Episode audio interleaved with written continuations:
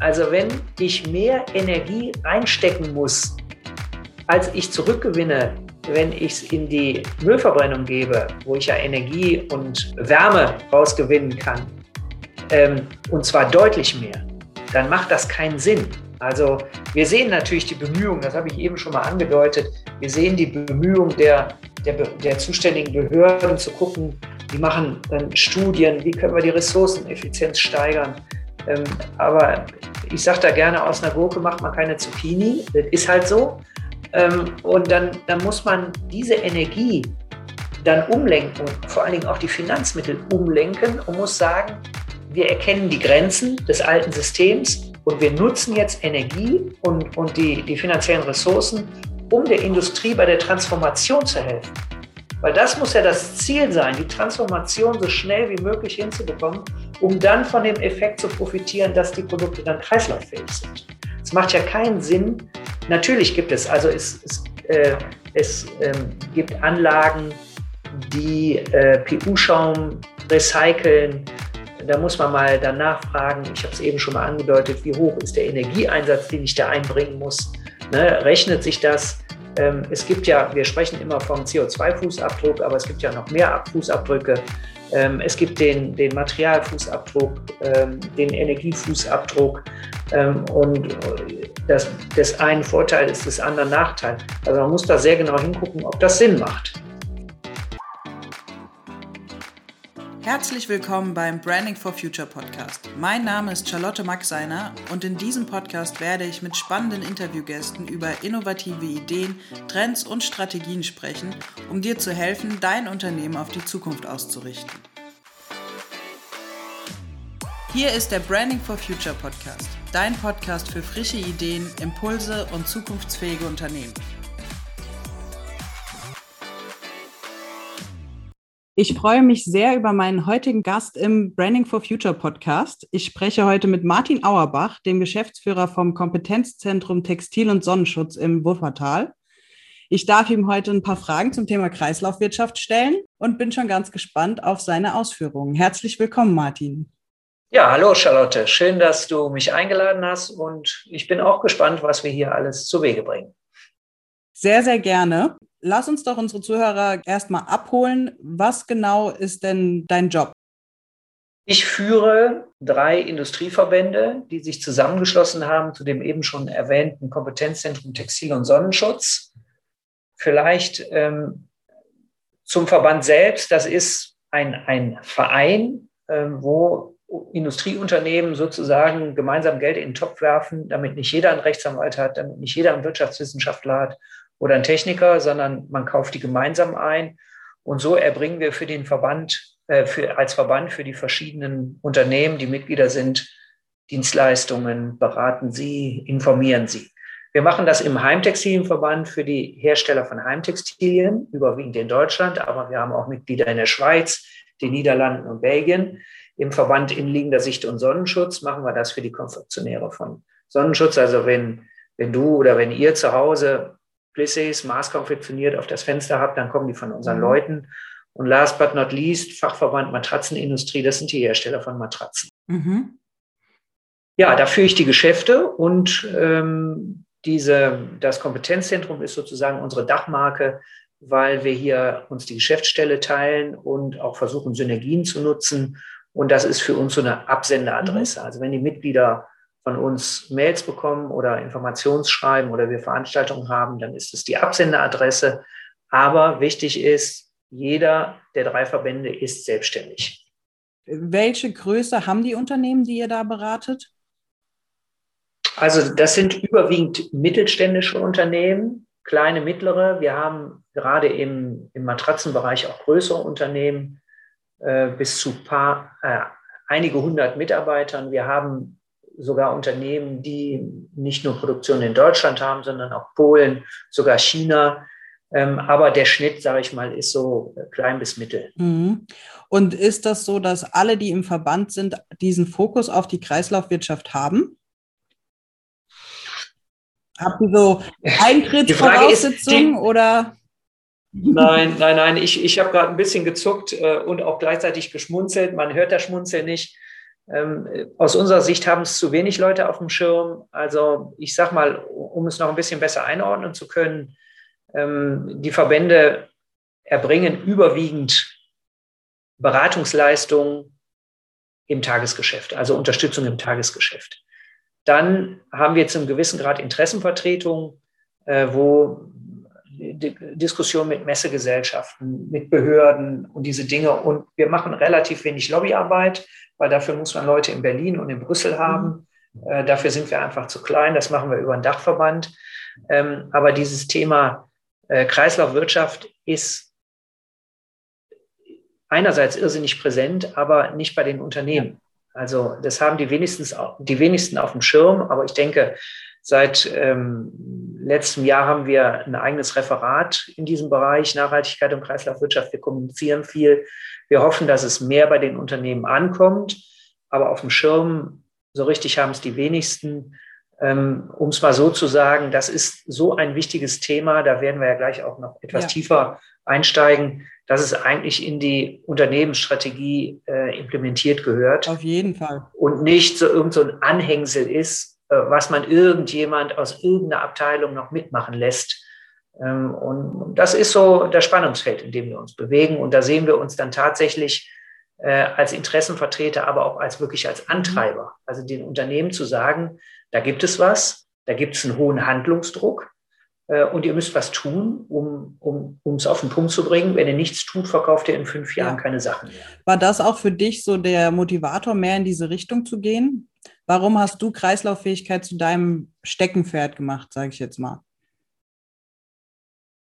Also ich sage mal, das ist nicht nur bei mir so, das ist bei unseren Teammitgliedern hier in der Geschäftsstelle so und teilweise bei den Unternehmen. Es gibt zwei Dinge, die, ähm, die einen veranlassen, da tiefer nachzubohren und sich zu engagieren. Das ist zum einen eine intrinsische Motivation, weil wir, und da muss man Greta Thunberg an der Stelle ein großes Kompliment machen, das hat sie geschafft, sie hat es in jeden Kopf gebracht, dass wir uns um, um Ressourcenschonung, Ressourceneffizienz, äh, um, um unsere Abfallproduktion, Energieverbrauch definitiv kümmern können, weil es so, wie es jetzt aktuell läuft, definitiv nicht ja. weitergehen kann. Auf der anderen Seite resultiert der Handlungsdruck aber auch aus europäischen Vorgaben. Also bereits 2015, wer es nachgelesen hat, wusste es. Äh, wer es nicht nachgelesen hat, ist ein bisschen überrascht, aber schon 2015 haben UN und EU ihre Ziele für Kreislaufwirtschaft festgelegt. Daraus resultiert das EU-Legislativpaket von 2018 und wir haben auch schon in unserem Kreislaufwirtschaftsgesetz, was den Namen nach wie vor nicht mhm. verdient, äh, schon, schon Regelung drin aus diesem EU-Legislativpaket. Und ähm, ich sage mal, ich pick mir jetzt mal den, den, den wichtigsten Faktor raus. Das ist ähm, die Steigerung der, der, ähm, des Recyclings, der Recyclingquote unserer Siedlungsabfälle. Äh, und zwar von 2025 bis 2035 sollen die in fünf Prozent Schritten von 55 auf 65 Prozent steigen. Und ganz wichtig ist, dass in der Output-Betrachtung äh, aktuell, wir, Deutschland gilt ja sehr häufig als Weltmeister in diesem mhm. und jenem. Fußball war jetzt nicht so gut, aber German Engineering. Und äh, wir gelten nach außen hin auch als Recycling-Weltmeister. Die 50 bis 60 Prozent, die angegeben werden, äh, die wir angeblich äh, recyceln, ähm, ist nur das, was tatsächlich in den Recyclinganlagen ankommt. Hinten raus kommt deutlich weniger. Also es gibt verschiedene Zahlen. Ähm, ich sage mal, um niemandem auf die Füße zu treten, hinten kommen weniger als 20 Prozent raus und davon sind mindestens 15 Prozent PET-Flaschen. So, jetzt kann sich jeder an einer Hand ausrechnen, ja. was wir wirklich in der Output-Betrachtung recyceln. Und diese 55 bis 65 Prozent ist die Output-Betrachtung. Das heißt, in 25, das ist in vier Jahren, sollen wir schon 55 Prozent, mehr als die Hälfte unserer Siedlungsabfälle in der Output-Betrachtung recyceln. Das ist mhm. unvorstellbar. Also da brauchen wir Riesenkraftanstrengungen, um dem nur nahe zu kommen. Und ähm, vor diesem Hintergrund versteht man dann auch schon mal den ein oder anderen blinden Aktionismus, der von Verwaltungs- oder Regierungsseite kommt, äh, weil die nämlich sehen, dass, dass wir diese Latte reißen ja. werden. Gehörst auch du zu den Changemakern in deinem Unternehmen, die es lieben, Dinge voranzutreiben und neue Wege zu erkunden? Dann habe ich genau das Richtige für dich. In unserem Branding for Future Camp erwarten dich spannende Impulsvorträge, der Austausch mit Gleichgesinnten in einem großen Netzwerk und eine digitale Camp-Plattform mit vielen Infomaterialien über Trends, Branchenwissen und Expertenwissen.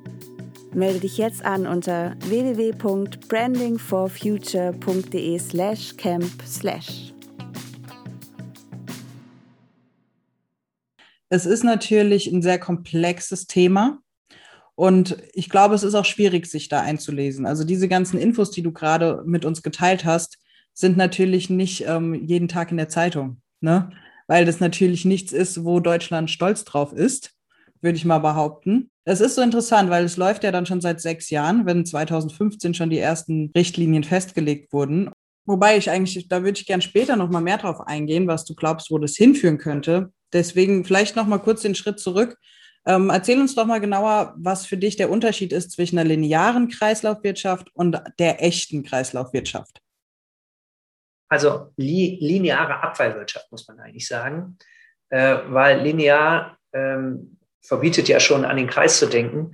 Also 1996 kam man auf die Idee, das Abfallgesetz, das Kreislaufwirtschaftsgesetz zu nennen, obwohl da gar nichts im Kreis gelaufen ist. Linear heißt, das Produkt wird produziert, benutzt und wird dann, kommt in den Müll und wird dann verbrannt. Oder, also wir haben in Deutschland im Gegensatz zu den europäischen Nachbarländern, ähm, was unseren, äh, unser Verpackungsabfall etc. anbelangt, überhaupt keine Deponierung mehr. Also bei uns wird, wenn, wird es verbrannt. So, das ist also eine gerade Linie vom Anfang bis zum Ende und Feierabend. Wenn wir von einer echten Kreislaufwirtschaft sprechen, dann ist damit gemeint, dass ein Produkt neu hergestellt wird, egal ob es schon aus recyceltem Material oder Virgin-Material hergestellt wird, aber dass es so hergestellt wird, auch im Produktdesign, dass man es am End of Life zurückführen wieder auseinandernehmen kann und die Bestandteile so aufbereitet, recycelt, dass sie wieder auf demselben, ich sag mal, Qualitätsniveau wieder eingesetzt werden. Dabei ist nicht unbedingt wichtig, dass aus einem Teppichboden wieder ein Teppichboden wird, aus einer Matratze eine Matratze oder aus einer PET-Flasche eine PET-Flasche, mhm. sondern aus PET kann auch Garn hergestellt werden. Aus Garn kann, wenn es das richtige Material ist, eine Flasche hergestellt werden. Aus Teppichboden kann eine Verpackung werden. Wichtig ist nur, dass es auf demselben Level passiert. Dann schließen wir den Kreis. Das, was wir von, aus den Diskussionen von vor Jahren kennen, ist das Thema Downcycling, wenn man den Verpackungsmüll so behandelt hat, dass man anschließend eine Parkbank hatte. Ja, also da ist die Funktionalität mhm. ähm, eine ganz andere und auch die Qualität des Stoffs. Das ist dann Downcycling, Downgrading sozusagen. Ähm, und das macht aus unserer Sicht heute überhaupt keinen Sinn mehr. Es sei denn, man hat einen Werkstoff, der viele Kaskaden, also technisch nennt man das Kaskaden, muss man sich vorstellen wie eine Treppe, von der obersten Stufe eine tiefer, noch eine tiefer, mhm. noch eine tiefer. Holz ist ein schönes Beispiel. Wir machen aus Holz bauen wir ein Gebäude. Wenn das Gebäude sein Lebensende erreicht hat, nimmt man die Balken, macht Möbel draus. Wenn man die Möbel durch hat, macht man vielleicht noch kleinere Holzprodukte draus und anschließend macht man Pellets draus und dann nutzt man es zum Heizen. Also dann hat man wirklich äh, äh, das genutzt. Jetzt hast du eben noch das Wort echte Kreislaufwirtschaft äh, angesprochen das benutzen wir oder das Wort echte setzen wir davor, um eben den Unterschied aufzuzeigen zwischen der, der Kreislaufwirtschaft, von der man gemeinhin spricht, weil es das Kreislaufwirtschaftsgesetz ist, und der Kreislaufwirtschaft, die dem englischen Begriff Circular Economy entspricht, wo die Wertstoffe wirklich im Kreislauf bleiben. Es ist ja nicht leicht, das jetzt zu bewältigen. Also ich würde sagen, bis dato ist es kaum vorhanden dass wir wirklich eine echte Kreislaufwirtschaft betreiben. Das machen die wenigsten. Ähm, was für Herausforderungen genau gibt es in diesem Themengebiet? Eine der, eine der großen, äh, großen Herausforderungen ist, glaube ich, das Produktdesign. Das habe ich eben äh, ein bisschen unterschlagen. Damit ich ein kreislauffähiges Produkt habe, äh, muss ich natürlich auch kreislauffähige Materialien haben, die sich auch recyceln lassen. Das ist äh, Conditio sine qua non. Aber ich glaube, die Haupthürde ist das Produktdesign. Also ähm, im Produktdesign arbeiten Menschen an dem Produkt, mit dem sie zu tun haben, 10, 15, 20 Jahre und die haben jahrelang nichts anderes gemacht, als dieses Produkt an einer Ecke zu verbessern und noch schöner Mhm. zu machen, um damit man ne, sich vom Wettbewerb abheben kann.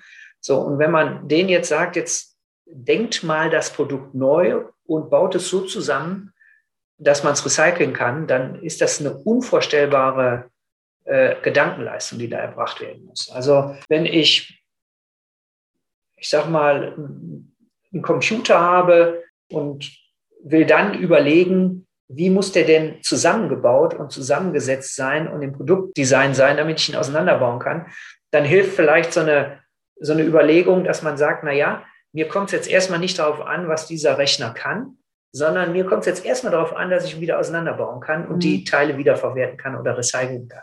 Ja. Wenn ich das geschafft habe, mich also von dem alten System des Produktdesigns verabschiedet habe, dann ist der nächste Schritt natürlich zu gucken, wie bekomme ich meine Gebrauchseigenschaften da rein. Da ist vielleicht die Matratze ein schönes Beispiel. Mir nutzt nichts, wenn ich eine Matratze super recyceln kann, aber die bretthart ist und ich nicht drauf schlafen kann. Mhm. Also muss ich zuerst überlegen, wie muss ich die Matratze gestalten, damit ich sie anschließend recyceln kann. Dann überlege ich im zweiten Schritt, wie bekomme ich meine Gebrauchseigenschaften da rein, die ich brauche und stelle dabei vielleicht auch fest, dass ich manche Dinge, die immer gesetzt waren, gar nicht erforderlich sind. Also das sind so Aha-Momente, wenn einfach ein Produktdesigner sagt, dann lasse ich los. Das kenne ich zwar schon 30 Jahre, aber eigentlich war es nie erforderlich. Ich lasse das jetzt weg. Und der dritte Schritt ist ähm, dann zu schauen, wie kann ich mich denn jetzt von meinen Wettbewerbern noch absetzen, weil das stand vorher immer am Anfang der Überlegung. Mhm. Wie kann ich mich differenzieren vom Wettbewerb? Die Frage kommt zum Schluss. Die ist auch berechtigt, weil wir wollen ja nicht, dass alle Produkte plötzlich gleich aussehen. Mhm. Und vor allem wollen wir ja trotzdem noch uns gegen den Wettbewerb irgendwie durchsetzen und davon abheben können. Ne?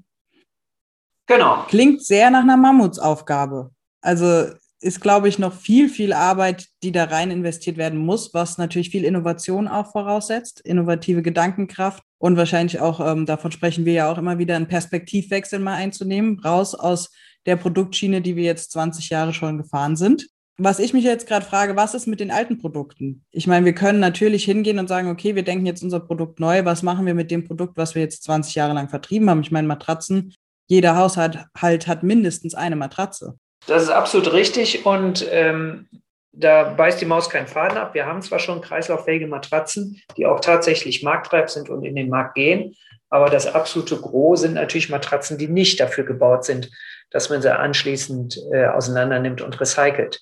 Gut, ähm, man kann dann, das sind dann die Produkte der alten Welt. Also so wie wir sagen, Kreislaufwirtschaft, echte Kreislaufwirtschaft, sagen wir, um das nicht immer erklären zu müssen, das sind die Produkte der alten Welt. Finde ich schön. Und die Produkte der, Eine gute Metapher. ja, und die Produkte der alten Welt, die sind halt, wie sie sind. Und da muss man auch die Grenzen erkennen. Also wenn ich mehr Energie reinstecken muss, als ich zurückgewinne, wenn ich es wenn ich's in die Müllverbrennung gebe, wo ich ja Energie und, und, und äh, Wärme rausgewinnen kann, ähm, und zwar deutlich mehr, dann macht das keinen Sinn. Also wir sehen natürlich die Bemühungen, das habe ich eben schon mal angedeutet, wir sehen die Bemühungen der, der, der zuständigen Behörden zu gucken, die machen dann Studien, wie können wir die Ressourceneffizienz steigern. Ähm, aber ich sage da gerne, aus einer Gurke macht man keine Zucchini, das ist halt so. ähm, und dann, dann muss man diese Energie dann umlenken und vor allen Dingen auch die Finanzmittel umlenken und muss sagen, wir erkennen die Grenzen des alten Systems und wir nutzen jetzt Energie und, und die, die finanziellen Ressourcen, um der Industrie bei der Transformation zu helfen. Mhm. Weil das muss ja das Ziel sein, die Transformation so schnell wie möglich hinzubekommen, um dann von dem Effekt zu profitieren, dass die Produkte dann kreislauffähig sind. Es macht ja keinen Sinn. Natürlich gibt es, also es, es, äh, es ähm, gibt Anlagen, die äh, PU-Schaum recyceln. Da muss man mal danach fragen, ich habe es eben schon mal angedeutet, wie hoch ist der Energieeinsatz, den ich da einbringen muss? Ne, rechnet sich das? Ähm, es gibt ja, wir sprechen immer vom CO2-Fußabdruck, aber es gibt ja noch mehr Fußabdrücke. Ähm, es gibt den, den Materialfußabdruck, mhm. ähm, den Energiefußabdruck. Ähm, und das, das einen Vorteil ist des anderen Nachteil. Also man muss da sehr genau hingucken, ob das Sinn macht. Das heißt, der Ansatz wäre quasi finanzielle Mittel umzugestalten, hattest du eben gesagt, ne?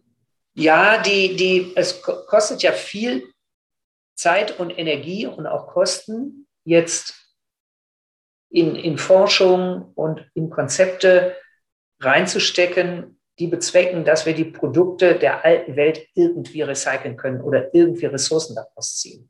Mhm. Und das ist, ich glaube, dass da der, der, der Schwund einfach zu groß ist und diese Mittel besser investiert sind in die Transformation und anstatt dass jetzt äh, darüber nachgedacht wird, wie können wir denn ein Pfandsystem äh, für Matratzen entwickeln, sagen wir, Leute, lasst uns doch diese Energie, diese Zeit und diese Finanzmittel auf die Transformation richten. Ähm, natürlich werden wir es nicht unterlassen zu überlegen, wie gehen wir mit den Produkten um, die wir aktuell haben. Ähm, aber es muss ja zukunftsträchtig sein. Ne? Ich, ich ja. will nicht ein System planen, von dem ich weiß, dass es in fünf Jahren sich überholt hat und man eher die Zeit genutzt hätte, ein vernünftiges in der Zeit einzuführen. Aber Transformation ist ja schwierig von der alten Welt in die neue Welt. Also man müsste ja quasi irgendwann eine Art Cut machen ähm, von Produktionsstopps bis hin, dass man ja dann auch viele alte Produkte immer noch verbrennen müsste, damit man komplett in ein zirkuläres Denken kommt. Ja, ich also es ist Fakt ist, dass das eine ganze Zeit lang dauern wird, allein schon aufgrund der Lebensdauer bestimmter Produkte. Also wir sagen, Matratzen haben so eine Lebenszeit acht, maximal zehn Jahre. Äh, dann ist nach zehn Jahren ist so eine Matratze auch zwei Kilo schwerer als vor dem Kauf. Man kann sich dann, jeder kann sich mal selbst überlegen, warum das so ist. Tatsächlich werden Matratzen teilweise noch deutlich länger genutzt. Also das heißt, die werden nach wie vor zurückkommen. Mhm. Ja, und auch da muss man dann überlegen, äh, wie gehen wir mit diesen Produkten um, aber eben nicht jetzt äh, irgendwelche Supertechnik entwickeln, weil es ja ein schleichender Prozess werden wird, in dem immer mehr kreislauffähige Produkte in den Markt gehen und irgendwann kippt das. Mhm. Ja, also irgendwann wird es mehr kreislauffähige Produkte geben als nicht kreislauffähige. Produkte. Gott sei Dank. Ja. Habt ihr dazu auch wissenschaftlich ähm, quasi die zirkuläre Wirtschaft angeguckt? Ähm, was wir gemacht haben, ist, wir haben uns den Status quo angeguckt. Also es gibt ähm, mehr als diese zwei, aber das sind die Hauptstudien. Wir haben uns zum Beispiel für die Matratzen angeschaut, ähm, in welchen also Matratzen haben ja verschiedene Aufbauten. Es gibt die mit Federkern, ohne Federkern, mit Latex, mit Schaum, äh, Bezug. Ähm, und wir haben uns dann drei Durchschnittstypen rausgesucht mit Schaum und auch mit, mit Federkern und haben die Komponenten, das haben wir zusammen mit dem Wuppertal-Institut gemacht, mhm. und haben die Komponenten einfach erstmal nur durchgerechnet, haben also noch nicht berücksichtigt, dass manche Komponenten, die nicht zusammen recycelt werden können, äh, dauerhaft miteinander verklebt sind. Das ist ja das Hauptproblem bei, der, bei, der, äh, bei den Produkten der alten Welt, dass wir einen Materialmix haben, der ein, ein Recyceln förmlich ausschließt. Und haben dann geschaut, äh, wie der Materialaufwand ist, welche Ersparnis wir hätten beim Recyceln, also nur in der Theorie. Ja. Und es hat in allen Konstellationen gezeigt, dass es ähm, ökologisch und ökonomisch also überhaupt keinen Sinn macht, ähm, mit diesen Matratzen umzugehen. Es gibt Möglichkeiten eines Downcyclings, aber auch das kann nur eine Zwischenlösung sein. Also ich habe noch ein schönes Beispiel, an dem man, an dem man das Dilemma gut sehen kann. Also jeder kauft ja schon mal gehacktes ein und das muss nach Lebensmittelverordnung auch entsprechend eingepackt sein. Und diese Folie, die für uns so aussieht, als wenn es nur eine durchsichtige Folie wäre, besteht aus vielen, vielen Schichten. Mhm. Und diese Schichten bestehen auch noch bestanden oder bestehen aktuell auch noch aus verschiedenen Kunststoffqualitäten, aus verschiedenen Kunststoffen, die gemeinsam so verbunden sind, dass man sie nicht mehr ordentlich recyceln kann. Also da gibt es mittlerweile Ansätze. Ähm, ein Treiber ist da auch ein großes Unternehmen, was die Maschinen herstellt, um diese Folien herzustellen. Da finde ich dann auch ganz gut zu sehen, dass es wichtig ist, dass die die Parteien entlang der Wertschöpfungskette zusammenarbeiten. Ja. Und äh, die haben es mittlerweile geschafft, äh, diese Folienschichten aus einem Monomaterial zu machen, sodass es dann zumindest theoretisch möglich ist, diese Folie, die über dem Garten ist, dann auch zu recyceln.